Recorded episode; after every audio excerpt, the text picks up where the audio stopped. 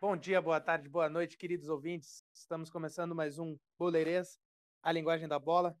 Aqui quem fala é o arroba Batata. E neste programa vamos analisar o confronto Barcelona e Napoli. Confronto de volta das oitavas de final da Champions League. Lembrando que o primeiro jogo foi 1 a 1 na Itália, gols de Mertens para a equipe do Napoli e Griezmann para a equipe do Barcelona. E para analisar como jogam as equipes e projetar esse confronto, nós vamos chamar o nosso especialista, arroba Estevam Peralta. Saudação, companheiro Batata, e aos queridos ouvintes e passageiros da nave Boleirês. Para começar falando dessa partida, vou trazer as escalações das equipes, começando pelo Barcelona, que deve ir a campo com Ter Stegen, Semedo, Piquet, Lenglet e Alba. O meio-campo com Sérgio Roberto, Rakitic e De Jong. E o ataque com o incrível Lionel Messi, Soares e Griezmann. Já o Napoli deve vir a campo com Ospina, Rissage, Di Lorenzo, Colibali e Mário Rui. O meio-campo abrindo com Deme, Fabian Ruiz e Zielinski.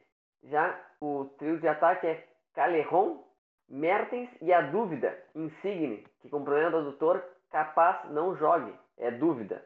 Caso não jogue, o capitão Insigne entra Chuck Lozano ou Milik, dependendo das características que Gattuso vai impor na equipe.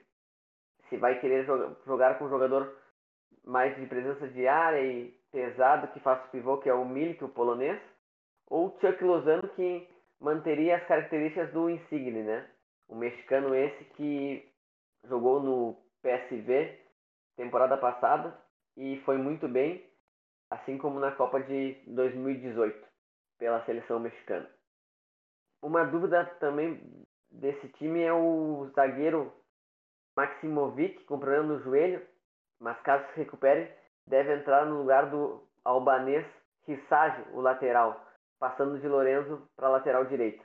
Bom, para falar um pouco sobre esse Napoli, é um time que tem esse jogo em jogo apoiado, onde dois dos três meias vêm auxiliar os dois zagueiros, enquanto os laterais avançam para ter uma amplitude do campo, para tentar essa saída de bola, desafogando com os laterais e buscar velocidade para pegar o, o adversário com o menor número de marcadores possível.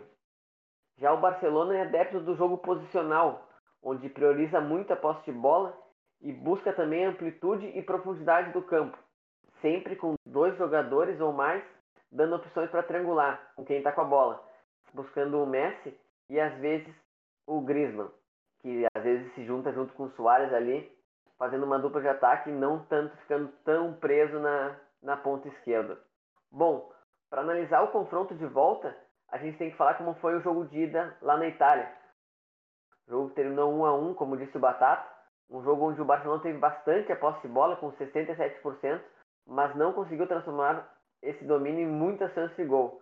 Já o Napoli do saudoso Gennaro Gattuso, o açougueiro, é, devido às proporções, né? Porque foi um baita volante, uh, campeão da Copa do Mundo com a Itália e duas vezes campeões da Champions League com o Milan. O Napoli se postou num 4-1-4-1, saindo de uma transição muito rápida e criou as melhores chances. Para mim, podia ter saído com o melhor resultado dentro da sua casa, mas futebol é assim, né? O Barcelona teve mais a posse de bola, não criou, já o Napoli não teve muita posse de bola, criou e deixou de sair com um placar melhor dentro da sua própria casa. Lembrando né, que esse jogo foi lá em fevereiro, antes da parada, por causa do coronavírus, e algumas coisas mudaram né, na volta do futebol. Na volta, o Barcelona perdeu o título para o Real Madrid e o Napoli venceu a Copa da Itália contra a Juventus e conquistou a vaga para a Liga Europa, apesar de ficar muito longe da vaga para a Champions League no Campeonato Italiano. Fez o Campeonato Italiano bem abaixo está fora da, da próxima edição da Champions League. Creio um jogo bem parecido com o jogo de ida, onde o Barcelona vai ter bastante a posse de bola e vai tentar furar a defesa desse time italiano, que é muito competitivo. Uma, uma coisa que é, que é para ser questionado é o plantel limitado que o Barcelona vai ter por essa partida.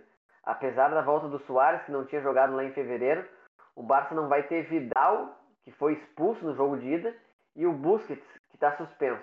Duas peças fundamentais desse time. O Busquets comanda a saída de bola da equipe, com uma saída de três, né?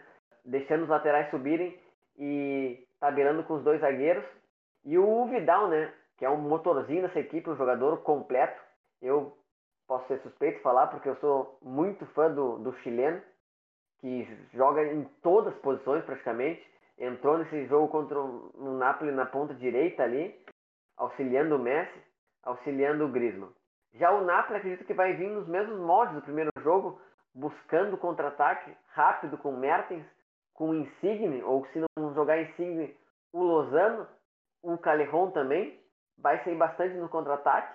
Apesar que se a estratégia não funcionando no primeiro tempo, o time vai ter que se abrir mais, né? Porque o empate sem gols é do time da Catalunha. Meu palpite no Napoli, porque vem embalado do título da Copa da Itália contra a Juventus. E muito também porque o Barcelona vive uma crise política.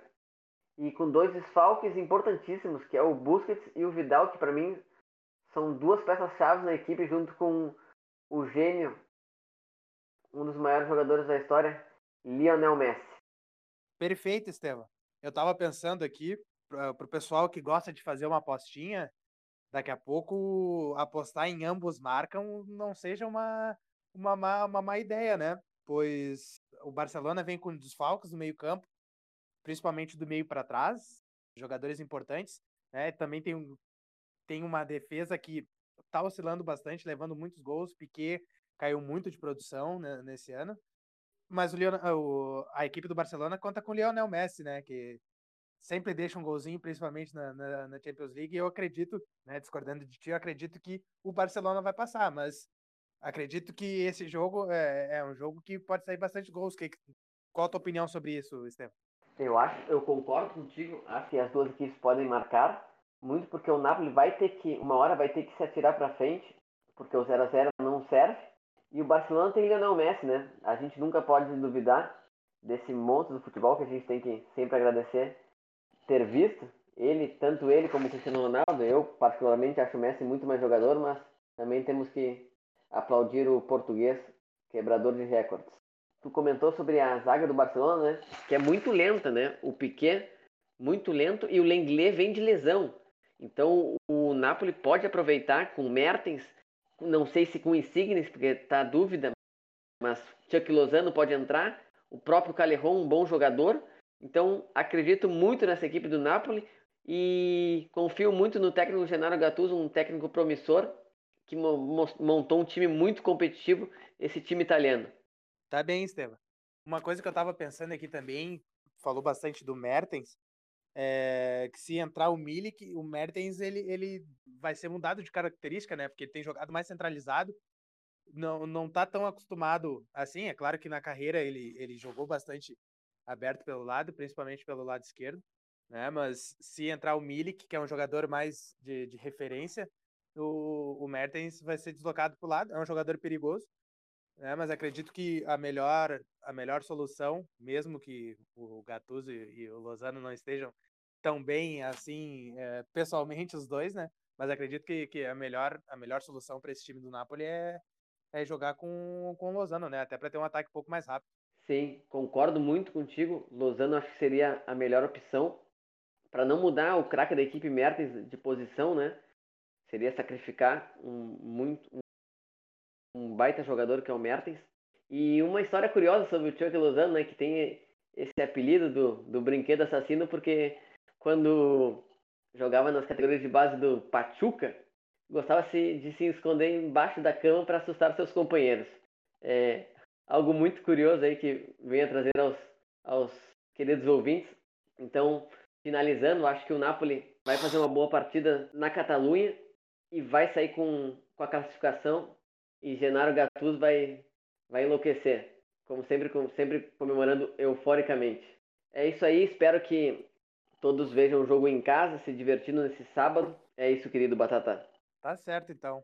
E esse jogo é, é, no sábado, né? E o vencedor dessa partida enfrenta o vencedor do confronto, o Bayern e Chelsea.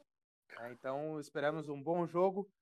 Eu, uh, diferentemente do, do Estevam, acredito que o Barça vai passar. Lionel Messi vai, vai decidir dessa vez para o Barcelona, mais uma vez, no caso, né? Para o Barcelona. Mas esperamos um bom confronto uh, dessas duas equipes. Tá certo? E até o próximo programa. Tchau, tchau.